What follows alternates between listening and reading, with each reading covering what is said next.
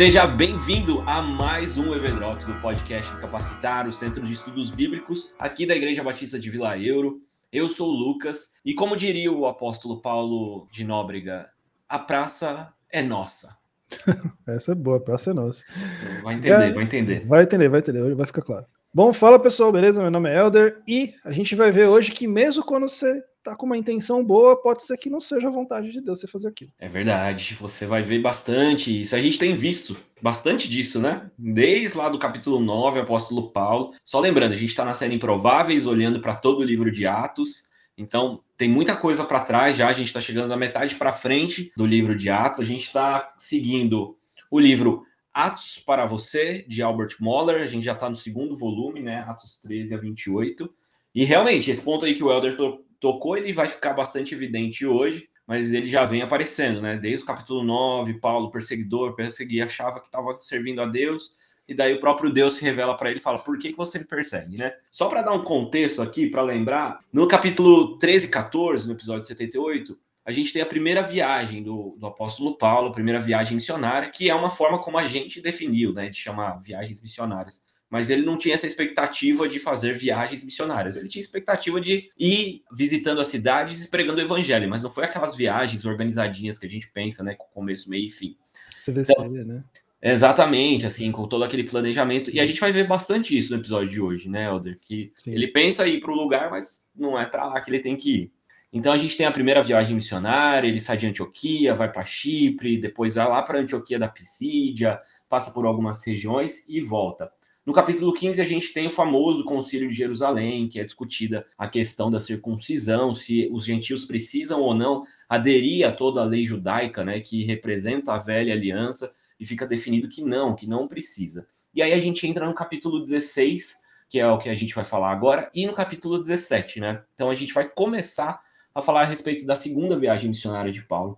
E aí eu queria pedir para o Helder começar a introduzir. Hoje a gente não vai esgotar a segunda viagem missionária, mas a gente vai ver que tem muita coisa acontecendo nesses primeiros momentos dessa viagem. Legal, show de bola. Então vamos lá. Bom, em um dado momento dessa viagem, né, Paulo e Silas é, chegam a uma cidade chamada Listra. E lá eles encontram Timóteo, né, o famoso Timóteo, que nessa época era muito jovem ainda. As estimativas é que Timóteo tinha ali em torno de 18 anos, mais ou menos. Então ele era um, um jovenzinho. E Paulo faz um convite ali para Timóteo. Falou assim: olha, você não quer seguir viagem com a gente? Então o que, que Paulo está fazendo aqui naquele momento? Ele está discipulando, pegando aquele jovem que era um cristão, mas era um cristão novo, né, bem jovem ali, e é, falando assim, ó, vem andar com a gente, né, e claro, provavelmente Paulo já tinha ali em mente de formar aquele jovem um líder, um pastor ali naquela, regi naquela região. Deixa eu só fazer um comentário que a gente viu no, capítulo, no final do capítulo 15 a treta né, entre Barnabé e Paulo, que inclusive é quando eles se separam, por causa de João Marcos, por causa de um outro jovem, né? Uhum. Então a gente tem aqui Paulo ele deixando João Marcos porque ele tinha abandonado, mas ele não abandona a ideia de formar discípulos, de formar, de mentorear, né, pessoas mais novas. Então isso é muito bacana que a gente vê que logo no começo do capítulo 16 a gente já tem essa situação com o Timóteo, que vai ser o principal discípulo né, de, de uhum. Paulo ao longo da sua vida. Sim. E você percebe que Paulo tem essa pegada, né, de ir nos locais e formar alguém, né? Então não era um cara, não, não, tem que ser eu, tem que ser tudo meu, tudo comigo, tem que falar, não. Cada lugar que ele ia, ele ia formando líderes e ele mantinha contato com esses líderes, discipulava esses líderes e o evangelho crescia dessa forma ali. Uh, então ele convida, né, Timóteo para seguir a viagem, mas aí acontece um negócio inusitado. Né? Ele chega para Timóteo e fala assim: olha, Timóteo, é seguinte, é melhor você se circuncidar. Né? E aí, para a gente entender um pouco, é, Timóteo ele era filho de uma, de uma mãe judaica, mas de um pai grego. Então ele não era circuncidado. Vocês vão falar assim, poxa, mas não teve todo o concílio, toda aquela briga, né, para não precisar circuncidar, e agora Paulo chega e fala, não, vamos circuncidar. O que o, o tanto o autor do livro quanto um outro uma outra referência que o Lucas aqui passou hoje que eu estava assistindo, eles dois falaram a mesma coisa, que é o seguinte: o que Paulo está fazendo no fundo ali é um cuidado mesmo, porque ele sabia que provavelmente Timóteo seria um líder aqui naquela região, e ali haviam sim muitos judeus cristãos e que em algum momento alguém ia falar: Poxa, mas você era judaico, é judeu, e você não circuncidou, como assim? Então, assim, para evitar problema, e já que a circuncisão não era considerado algo errado, era apenas algo desnecessário, Então é meio que Paulo falando assim: vamos evitar ter problema? Vamos, vamos não, não ter uma desculpa para alguém questionar alguma coisa? E Timóteo concorda, ele é circuncidado, até num sinal talvez de amor mesmo para aquelas pessoas, né, para que realmente não, não tivesse nenhum tipo de barreira à pregação do evangelho na região. Paulo, ele tem muito claro né, a, o chamado dele para os gentios, mas ele sabe que Timóteo, por ter essa raiz judaica, né, então assim, Paulo ele defende a causa, digamos assim, dos gentios, da não circuncisão, até pensando, porque o símbolo da nova aliança é, é a ceia do Senhor, né? O próprio Jesus falou isso. Então a gente não está debaixo da velha aliança mas ele sabia o quanto isso era importante para um judeu. E Timóteo vai ser lá na frente, inclusive, um dos líderes da, da igreja de Jerusalém. Ele vai ser um dos líderes também chamado para o povo judeu, né? Então, provavelmente, ele já tinha isso em mente, né? Que uhum. o chamado de Timóteo talvez não ficaria restrito aos gentios. Então, era importante ter essa atitude mesmo, né? Sim. Apesar do coitado do Timóteo ter sido mutilado, né? é, nem, nem quero pensar. E aí, beleza. Então, resolvido isso, né? Tirou isso da frente. É, viagem continua. E aí tem um, um ponto interessante, né? No, a partir do versículo 10, se vocês lerem lá em Atos 16, aliás, leiam o texto, que sempre ajuda a você entender melhor o que a gente está falando aqui. Você vai perceber que Lucas, né, que é o autor de Atos, ele de repente ele começa a falar na terceira pessoa. Ele começa a falar: nós fomos, a gente decidiu, a gente fez aquilo, nós estávamos em tal lugar. Até então, nesse, no texto, Lucas está só descrevendo as coisas. Ó, Paulo foi, Paulo fez. Paulo... De repente fala, não, nós estávamos, nós fizemos. Então, a partir do versículo 10, é bem claro assim no texto, Lucas começa a relatar o texto como um participante, realmente, de tudo aquilo que está acontecendo. O que é até interessante, se você lê o texto, você até consegue se colocar dentro da história. Você consegue meio que por essa simples mudança, você consegue pensar, nossa, estávamos lá e fizemos isso, e fizemos aquilo, fizemos aquilo. Então, isso é uma observação interessante. E aí, vem uma primeira ocorrência do ponto que eh, eu comentei até na minha frase inicial, né? Que é, eles vão para a Ásia e por duas vezes eles resolvem ir para cidades que o Espírito Santo chega e fala, não, não vai, não é para ir, não quero que vá para essa cidade. Né? E aí você fala, mas como assim? A gente está indo lá pregar o evangelho está indo lá, né, ajudar aquelas pessoas que estão lá, expandir o evangelho, tudo aquilo que Jesus mandou a gente fazer. E o Espírito Santo fala: não, não é para ir.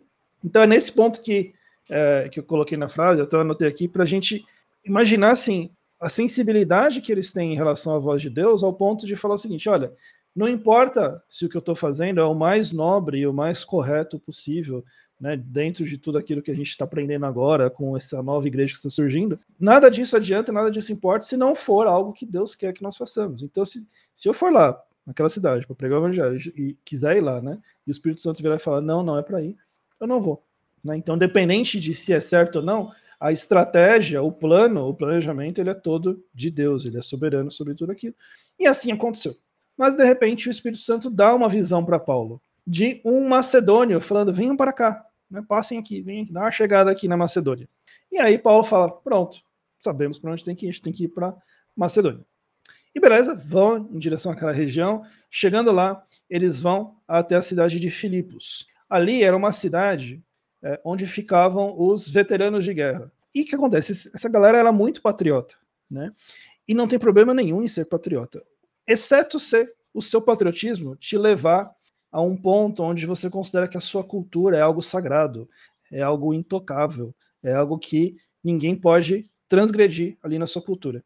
E isso é o grande problema que Paulo vai enfrentar nessa cidade onde ele está agora. Então, beleza, Paulo chegou lá, né, tá, ele, Silas, Timóteo, provavelmente Lucas também, e eles começam, enfim, ter lá a rotina deles na cidade, e num dado momento eles vão até a beira de um rio para orar. E aí você está lendo esse texto e fala assim, bom, beira do rio para orar, né? Você passa direto por isso. Por que, que eles iam à beira do rio para orar? É, vamos lembrar que, embora o Império Romano estivesse deixando com que o culto judaico continuasse, é, ele continuava, mas com uma série de restrições. Né? Então, assim, não, não poderia haver é, pregação pública, é, as sinagogas é, não estavam funcionando da forma com que né, eles gostariam que funcionasse. Então, quando eles queriam se reunir de alguma forma, queriam orar, queriam enfim, fazer os cultos deles, eles iam até a beira de águas correntes. Por quê? Porque por todo o ritual judaico que ainda acontecia nos cultos, eles precisavam de águas correntes para fazer todo o cerimonial, etc. Então é por isso que eles estavam na beira de um rio. Lembrando, né, Helder, que a perseguição ela já estava rolando aqui a Sim. perseguição da igreja. Então, era é, para a instituição, para Roma, é, você praticar a sua religião, ela não, isso não era uma, uma transgressão à, à regra, mas você pregar a sua religião, é, fazer proselitismo dela, isso era. Então, uhum. por isso que eles precisavam, por isso também que eles precisavam sair, né? Estar do lado de fora dos muros da cidade, isso, porque era, era um crime, né? Era um crime, Sim. na verdade, o que Paulo e Silas estavam fazendo. Exatamente.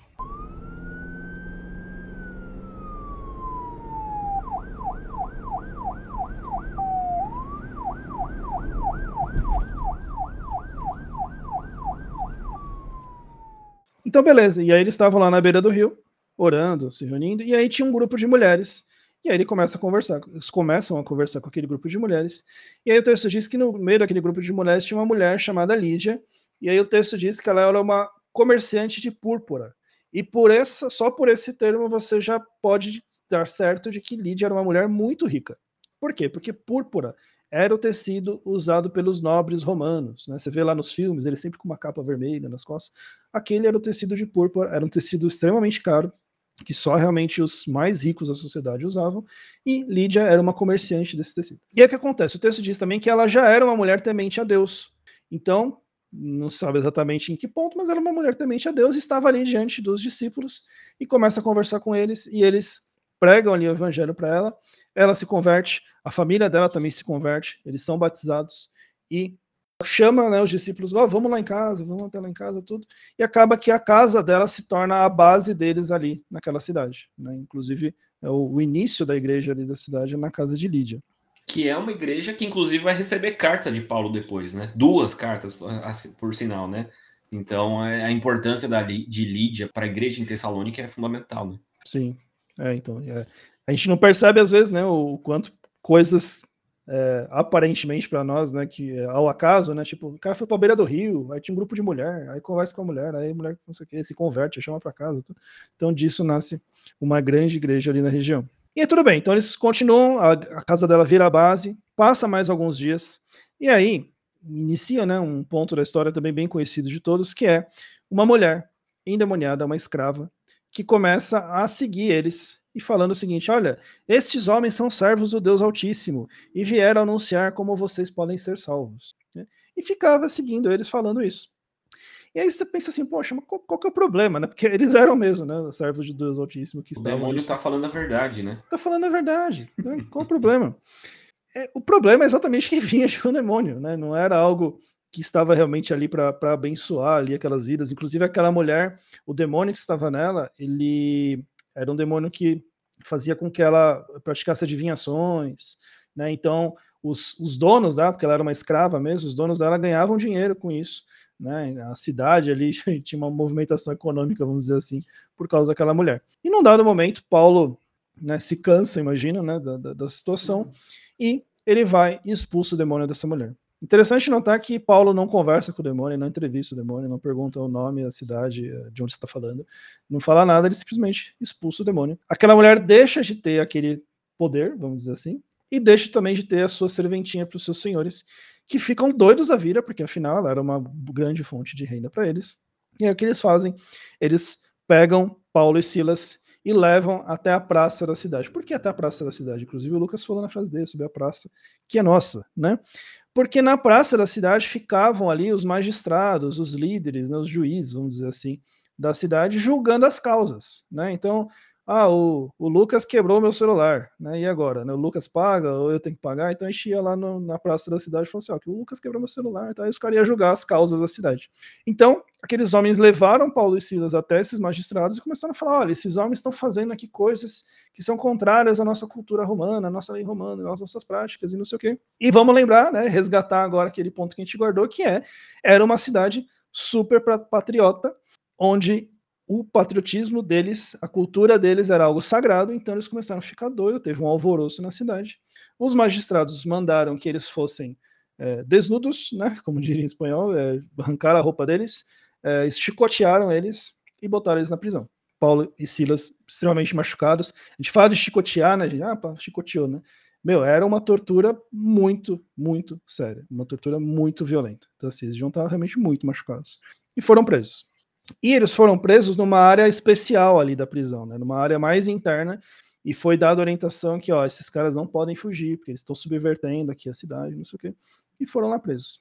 Lá pela meia-noite começa uma música, né? E orações, que é Paulo e Silas cantando e orando ali na prisão.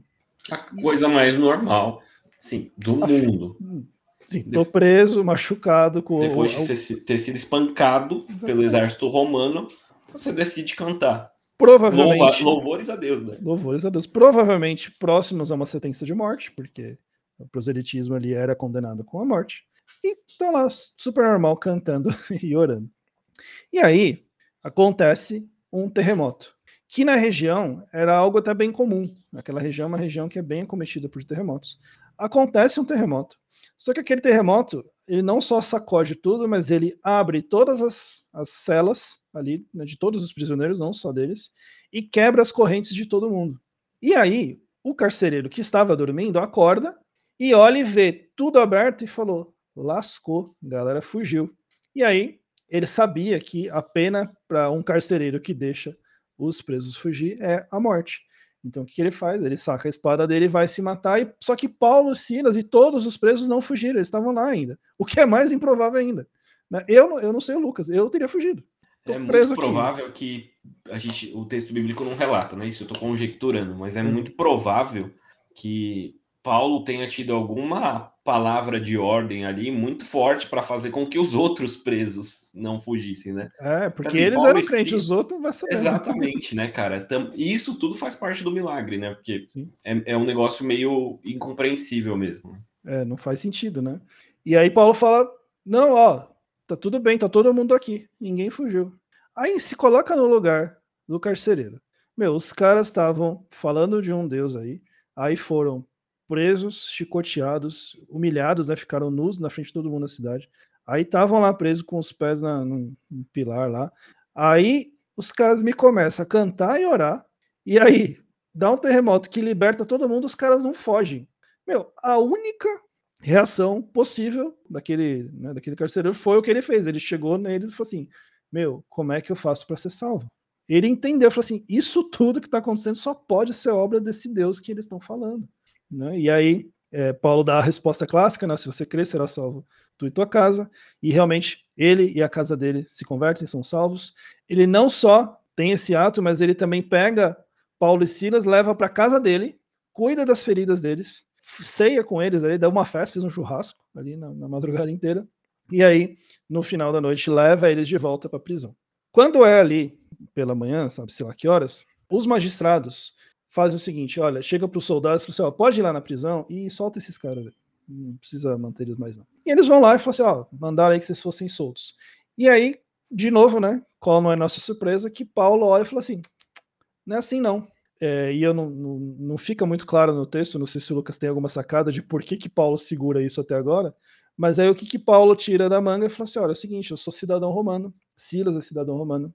Vocês prenderam a gente sem julgamento, vocês açoitaram a gente sem julgamento. Então, se eles querem soltar a gente, eles vão vir até aqui e vão soltar a gente pessoalmente. E ninguém sabia realmente que eles eram. É, eu também não sei é. por que, que eles fizeram isso. Vai, vai entender.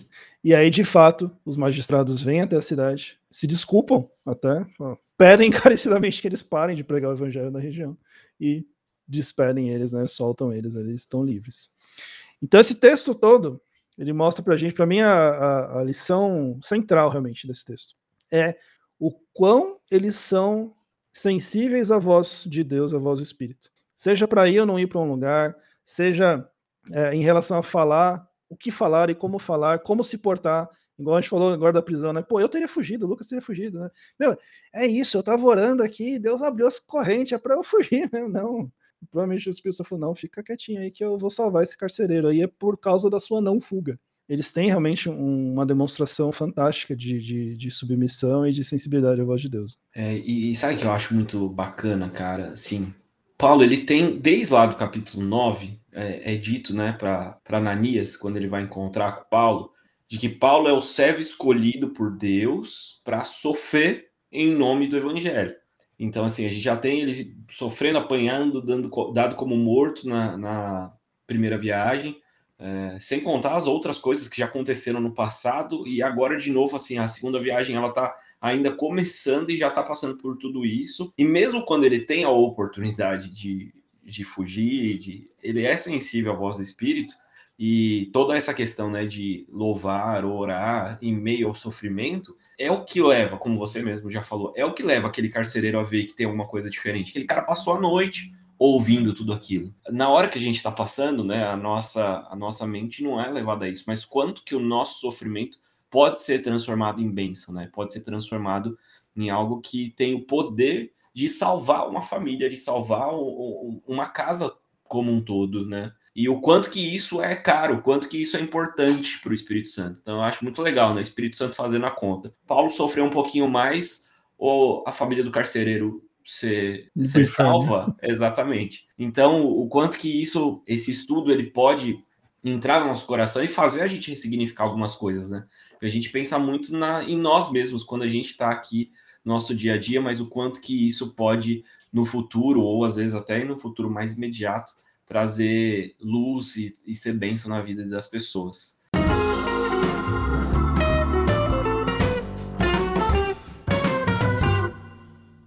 Eu tenho uma grande dúvida qual que é o meu capítulo favorito de Atos. É o 7, que é todo o discurso e morte de Estevão, ou se é o 17, que é de fato esse que a gente vai falar agora. Então, eles estão ali, né, naquela, naquela região como um todo. E aí eles estão na Tessalô é, em, em Tessalônica, estão lá falando os tessalonicenses, muitas pessoas creram, é, e tem toda essa movimentação, né, de, de... Isso é um padrão, inclusive, né, que a gente está vendo em Atos. Eles vão, falam, muitos se convertem, outros judeus que não, eles começam pela sinagoga, muitos judeus se convertem, outros não, ficam é, com inveja, Lucas sempre cita, né, a, a inveja, e aí eles buscam uh, oprimir e, e uh, uma opressão, como a gente tem visto, bastante física, né? Pensando até em morte. E a mesma coisa acontece aqui na Tessalônica, o padrão se repete, só que eles acabam pegando, eles não conseguem pegar Paulo e Silas, mas eles pegam Jason, que era, que é Jason, eu queria que fosse Jason, né? Mas é Jason, do jeito que tá. Mas eles pegam Jason, que era o cara que estava recepcionando, né? Que era o, o anfitrião ali, onde Paulo e Silas e, e, os demais irmãos que a gente sabe que estavam ali, provavelmente Lucas Timóteo, eles estavam ali juntos e eles pegam esse cidadão e eles levam ele para mais uma vez, né? Levam eles para ele para a praça e começa um grande burburinho na cidade, um trans, transtorno gigantesco. É, Jason ele é açoitado, ele tem que pagar uma fiança. Então o clima ali fica muito difícil. Então Paulo e Silas eles partem para uma cidade próxima chamada Bereia. Bereia é aquela cidade que a gente fala muito, a gente sempre fala que a gente precisa ser como os bereanos. Justamente porque lá em Bereia, quando Paulo vai falar na sinagoga, é, os bereanos eles não simplesmente aceitam ou não aceitam tudo aquilo que está sendo dito. Eles examinam aquilo que está sendo dito. Então, assim, é, eles, eles podem ter os seus pressupostos, eles podem estar mais para concordar ou mais para discordar, mas antes de ter uma decisão, uma, uma é, um veredito a respeito daquilo que eles ouviram, eles voltam para as escrituras hebraicas, para o Antigo Testamento, e vão entender. E ali a gente tem mais uma vez muitas pessoas crendo, muitas pessoas se convertendo. Só que a galera de Tessalônica, que estava muito brava por tudo isso que tinha acontecido, eles saem, eles ficam sabendo que Paulo e Silas estão pregando em Bereia, e aí eles saem de, de, de Tessalonicenses, de Tessalônica, na verdade, e vão para Bereia para falar, para causar mesmo. Então, mais uma vez, perseguição, mais uma vez, briga, mais uma vez, discussão.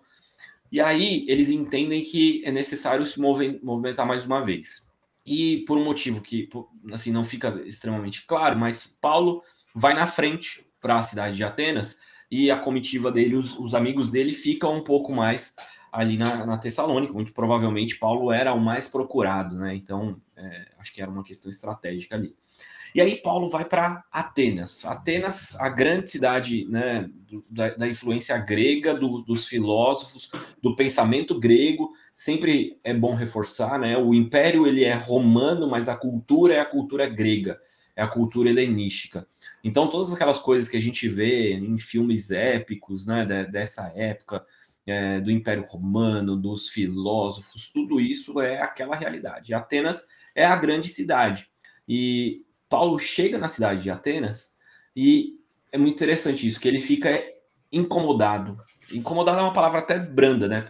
Para a forma como o texto bíblico se, se expressa. Ele fica é, revoltado com a idolatria daquele povo, porque tinham altares a deuses em todos os lugares, em todos os lugares possíveis, imagináveis, e tinham é, aqueles grandes templos, né, de Atenas aos deuses e às deusas gregas, e uma cidade que ela é a, a efervescência religiosa é muito grande, uh, o sincretismo religioso ele é muito grande, então assim eles não têm muito claro é, a, a, questão de qual é a religião. Eles estão ali para prestar adoração àquilo que, que é mais atrativo naquele momento. Então, até parece nós hoje em dia, né? A gente vai adorando o Deus que vai resolver o nosso problema naquele momento. Então, de é hoje, né?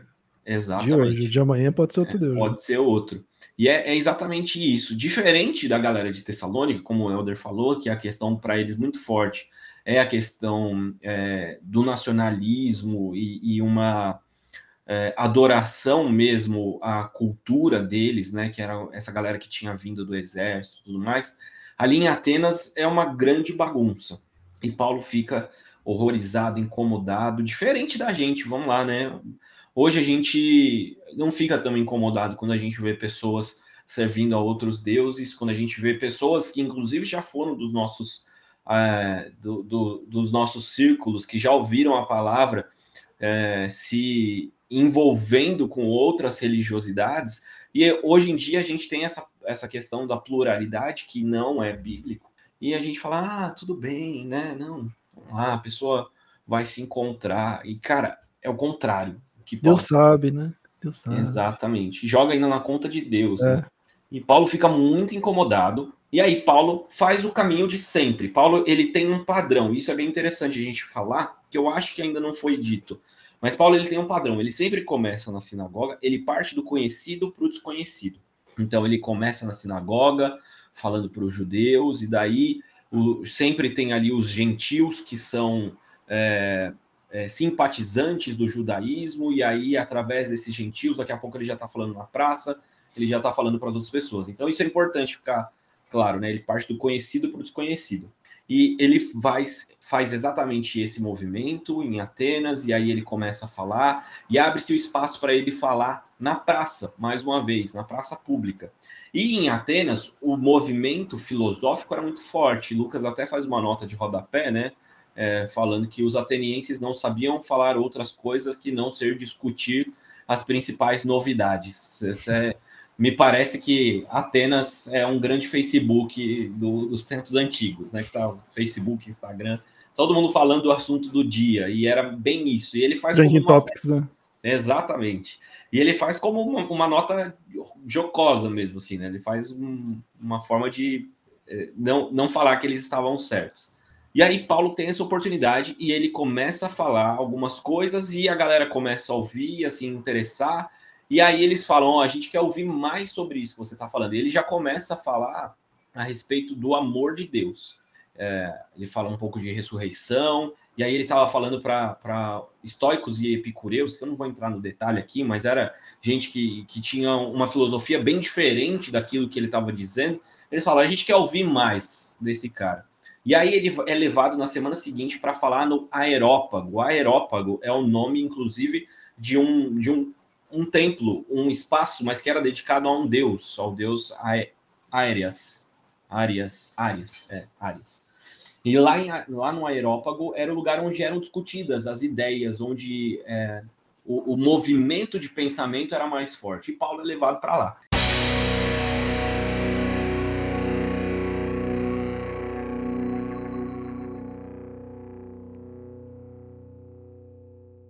E aí ele faz uma coisa brilhante, brilhante, brilhante, assim. Por isso que eu gosto tanto desse, desse texto. Porque ele, se você lê o texto com atenção, ele não fala em momento nenhum o nome Cristo, ele não fala em momento nenhum o nome Jesus, mas ele fala o tempo inteiro do evangelho. E ele usa a mesma estratégia que ele usa para falar para os judeus, ele usa a mesma estratégia, mas de outra forma. Ele parte do conhecido para o desconhecido. Ele estabelece pontes de contato com a religião. Então, mesmo estando incomodado, ele não chega lá falando: vocês, seus pecadores, vocês vão tudo para o inferno, esse tanto de Deus aqui, não existe outro Deus. Não, ele começa falando: vejo que vocês são, em muitas coisas, muito rigorosos com a religião. Vocês são muito religiosos. Vocês estão preocupados com o divino. E aí ele começa, ele, ele vai soltando umas pitadinhas ali de. Ele vai dando umas alfinetadas na galera, mas ele tá o tempo inteiro parecendo que está elogiando eles e estabelecendo pontos de contato. Então ele vem falando a respeito do Deus Criador, e daí ele fala do, do altar ao Deus desconhecido, é, que era um, um, um altar que estava lá, e ele fala: esse altar aqui é o altar do Deus verdadeiro. Interessante que Paulo, é, até eu vi que ele, assim, ele é, ele é, chama que ele é um cara híbrido, né? Porque assim, ele é, ele nasceu numa cidade grega, ele é de descendência judaica e ele tem cidadania romana, como a gente viu agora há pouco. Então ele era um cara super versado em toda a cultura da região ali. Então ele transitava muito bem, não só é, entre as pessoas mesmo, entre a própria cidadania, né? ser cidadão romano na época era algo muito, um status muito grande, mas nas culturas mesmo. Então ele sabia realmente como falar com o grego, como falar com o romano, como falar com o judeu e pegar nessas, né, como o Lucas falou, nessas alfinetadinhas aí para é, porque ele sabia o que era importante para cada uma dessas culturas. Né? Exato, e esse é o ponto que eu acho que é a grande lição para a gente, porque ele, se ele viesse falando de Jesus, Messias, Antigo Testamento, para aquela galera aquilo não era nada. Então, a correlação ela é direta com os nossos dias atuais. Se você pegar alguém que vem de uma tradição cristã, se você vem quer falar com alguém que sabe o que é a Bíblia, que já teve ali pelo menos uma formação minimamente cristã, você pode discutir algumas coisas a respeito de Deus, mas cada vez mais na nossa realidade é, pós-moderna de grandes centros urbanos, cada vez mais isso está mais distante. Ainda é, é relativamente grande o número de pessoas que se dizem, pelo menos nominalmente cristãs, mas, cara, assim, é muito comum a gente lidar, a gente conversar com pessoas que não têm uma menor ideia. E isso é verdade que eu vou contar. Parece piada para gente que é cristão há muito tempo, mas é verdade. Algum tempo atrás, estava conversando com um amigo que é ateu e ele achava que a história de Noé era o que Noé fazia parte do, do imaginário da, inclusive dos mesmos deuses aí de Atenas. Ele achava que Noé era um dos personagens da mitologia grega. Caraca. Ele não é um cara que, que conhece. Então, não dá pra gente. A gente tem que estabelecer pontes com aquilo que as pessoas conhecem. E o, o que óbvio, as pessoas... Aquele negócio que o óbvio precisa ser dito, né? Exatamente. E hoje em dia, a gente, eu acho que a gente peca demais nisso. A gente demonizou a cultura. E Paulo aqui, o que Paulo faz aqui seria extremamente é, rejeitado e crucificado se ele tivesse no século 21 no Instagram. Porque ele fala que ele prega o evangelho, mas ele não fala o nome de Jesus, ele não fala, cita Cristo, ele não cita as escrituras, e o que ele cita são os poetas gregos epicureus da cultura. Então ele relaciona e ele fala: Ó, esse aqui que vocês acham que é Zeus, né? Ele, ele fala, porque dele viemos, movemos e existimos. Isso era um poema a Zeus. E aí ele pega o poema a Zeus e fala: Isso daqui, na verdade, é para Deus. Cara, imagina se o Ed René Kivitz né? fizesse isso. ah, não, cancelado. É, Tava cancelado. cancelado no dia seguinte. Mas é, é, importante que a gente tenha, é por isso que a gente precisa estar envolvido na cultura. Por isso que a gente precisa conhecer da nossa cultura. A gente está fechado dentro da cultura gospel evangélica, a gente só ouve as nossas músicas e a gente só ouve os nossos pensadores e a gente só lê os nossos livros e a gente só assiste os nossos filmes e a gente só vê as nossas peças e a gente não sabe o que, que o mundo está falando.